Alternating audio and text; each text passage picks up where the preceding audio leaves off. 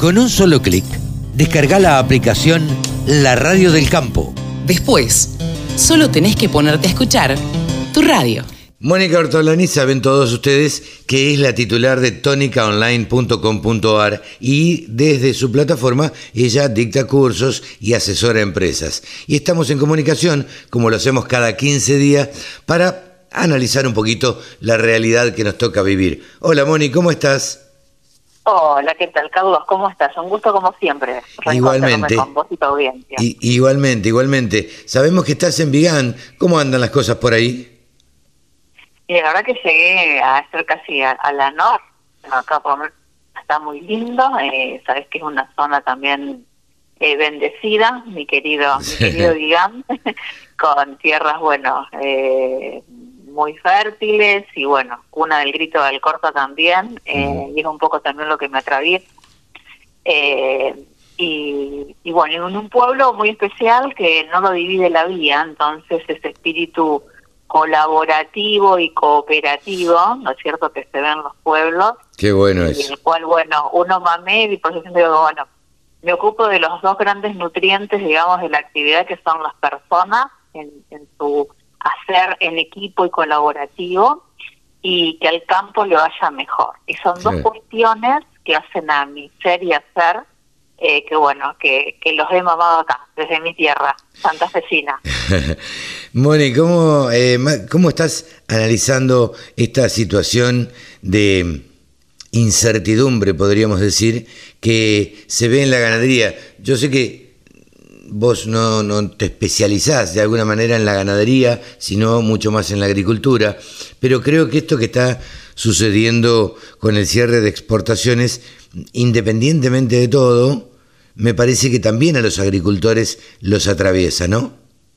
Totalmente, totalmente, porque por supuesto que lo que el productor eh, agrícola específico produce eh, lo consumen eh, lo, consumen quienes están engordando, quien, quienes crían animales. Yo lo que creo, eso también lo que nos deja de experiencia es la importancia de hacer los reclamos en red, ¿no? Porque los frigoríficos también empezaron a acordar con el gobierno solos, sin el, sin el productor y, tienen que hacer los reclamos y las propuestas más en red, porque lo que afecta a uno le afecta al otro.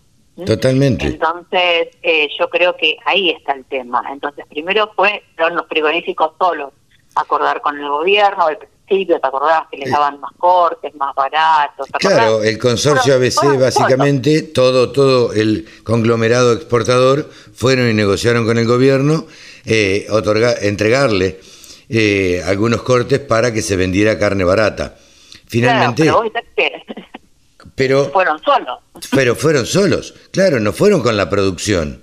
Entonces, eh, la producción ganadera o, la producción de carnes, digamos, está integrada por la producción eh, propiamente dicha, que es el productor agropecuario, y los frigoríficos y los exportadores.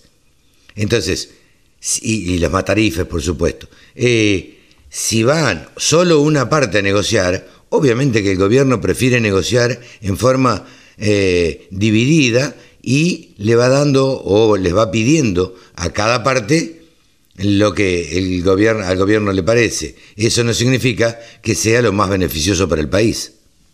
Exactamente, yo no sé si vos viste un video de un carnicero de la Carlota, ¿lo viste? No, no, no, no. bueno, te lo voy a pasar, te lo voy a pasar también por ahí, incluso si lo querés compartir en, en tu página. Sí, claro. Eh, eh, como carnicería, pues digo, también el comercio, acá también, las cámaras de comercio también se tienen que sumar, sí, porque, digamos, explicaba el carnicero eh, muy bien, eh, lo que bajó fue básicamente el consumo, al consumo, ese camión que tiene que hacerse tantos kilómetros por tan pocas medias reses que a lo mejor a su zona llegaban hace tres años 50 medias reses en ese en ese trayecto, hoy trae 11.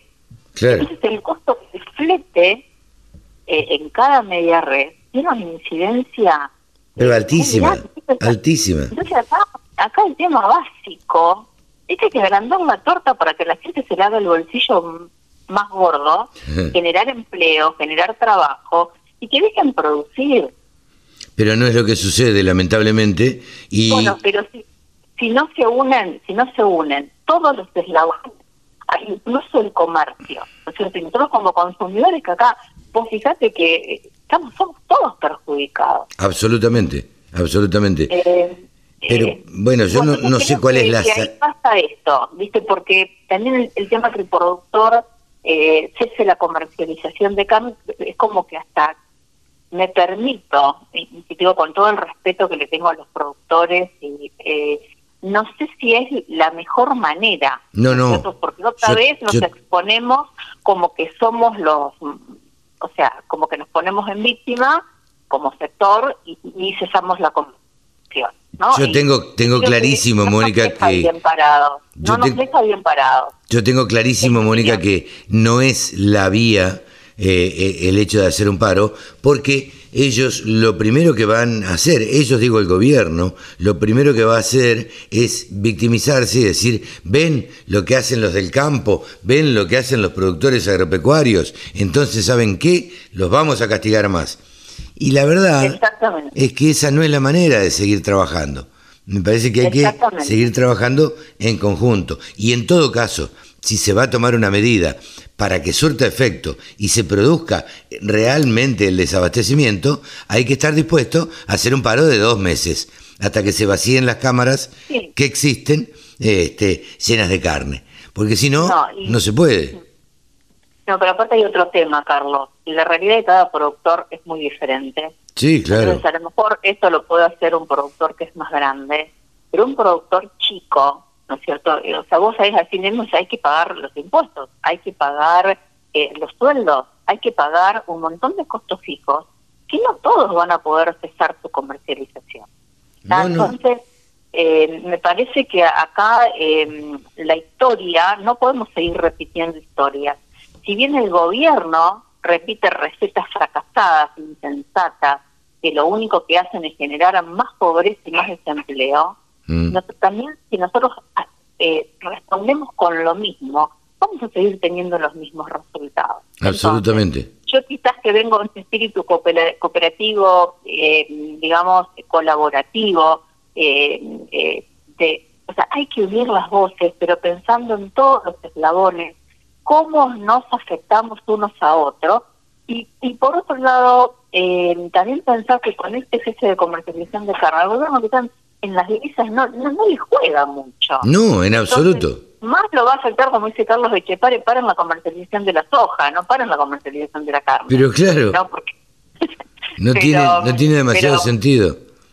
Eh, pero más allá de eso, eh, como nosotros también nos afecta un paro en el puerto, ¿no es cierto? Como hay un paro en el puerto y y protestamos porque, bueno, los camiones no pueden venir porque no pueden descargar.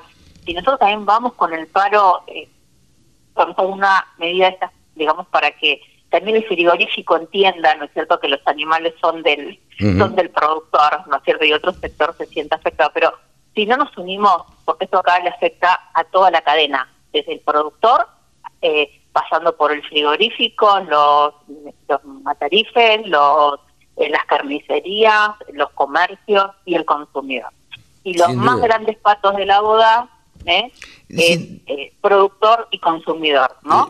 Eh, el primero y el último. terminamos todos. El primero y el hay último. Una mesa, hay una mesa de carnes, un panel de carnes que, que se hizo, que estuvo muy bueno, que también fue traído a pasar el link, que también está muy bueno, donde, bueno, hablan desde lo público y desde lo privado, ¿no es cierto?, cómo, afecta, cómo nos afecta y sobre todo cómo perdemos la credibilidad ante el mundo. Totalmente, porque todos los mercados que nosotros dejamos de exportarle ahora, eh, yo pensaba el otro día en la alegría que debe tener Brasil, en la alegría que debe tener Paraguay y Uruguay. Y Uruguay, totalmente. Encima, encima coincidente con la mayor feria internacional de alimentación del mundo en China. Sí, claro. Donde la persiana de Argentina estaba baja. ¿Mm? Porque, ¿qué iba a ser? ¿Qué iba a decir si, si, está para Ojalá recapaciten y quizás, si se las exportaciones dentro, bueno, de, de por lo menos en un plazo de 30 días, digamos que ya podamos salvar las papas, ¿no es cierto? Sí, eh, sí. Pero ya se resiente, digamos, es como cuando arrugas un, rompes un papel, por más que vos lo vuelvas a unir, esto no nos va a salir gratis. No, más vale. Eh, no nos va a salir gratis. No, no, eh, porque perdemos credibilidad, no somos proveedores confiables, por lo tanto, eh, no nos van a pagar el precio que pretendemos por nuestra producción y además mm, probablemente le compren al vecino que el vecino sí le cumple. Entonces, exactamente. Entonces, eso es lo que uno lo que uno quiere transmitir, pero pareciera que el gobierno no, no se quiere enterar o no se entera de esto o no se da cuenta o no se quiere dar cuenta o directamente quiere hacer una maldad o hacer daño, ¿viste? Bueno, por eso creo que también es muy importante la unión de los voces de los privados, pero que también lo puedan comunicar en sus intendencias, en sus gobernaciones. Ya sabes que hay algunos gobernadores eh, que, digamos, que han tenido el coraje de decir, bueno, esta no es una decisión acertada. Claro. Eh, pero bueno, eh, creo que acá es muy importante la comunicación eh, público-privado y unir voces. Sin duda. Eh, y, no hacer más de lo mismo. así que bueno, yo los invito, que justo estoy desde mi tierra, bueno, que han logrado cambios cuando se unieron, ¿no? Moni, te pregunto, ¿estuviste dando unas charlas? Sí, súper feliz. Contame, contame.